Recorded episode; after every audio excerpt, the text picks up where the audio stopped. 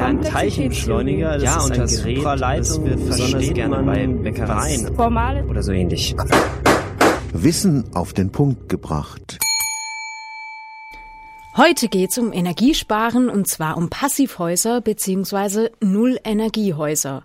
Was das genau ist, das haben meine Kollegen Maria Fahler-Mauer und Frank Winkler, Professor Dr. Andreas Wagner vom Fachgebiet Bauphysik und technischer Ausbau an der Fakultät für Architektur gefragt. Die Niedrigenergiehäuser, die einfach aussagen, dass die Gebäude einen deutlich geringeren Energieverbrauch haben, zunächst bezogen auf Heizen und die Bereitstellung von Warmwasser. Das wurde dann aufgeweitet auf den gesamten Energieverbrauch, das heißt auch auf den Stromsektor, der für den Betrieb des Gebäudes notwendig ist. Ausgeklammert sind bei all diesen Betrachtungen zunächst nutzungsbezogene Energieverbräuche. Das heißt, es spielt keine Rolle, was ich als Nutzer im Gebäude mache. Es wird erstmal nur gezählt an Energie, was die Gebäudetechnik benötigt. Der nächste Schritt vom Niedrigenergiehaus war dann das Passivhaus, der Passivhausstandard, der sich letztendlich auch wieder über eine Energiekennzahl definiert hat, bei dem aber die Philosophie eigentlich ausschlaggebend war, dass man Gebäude errichten wollte,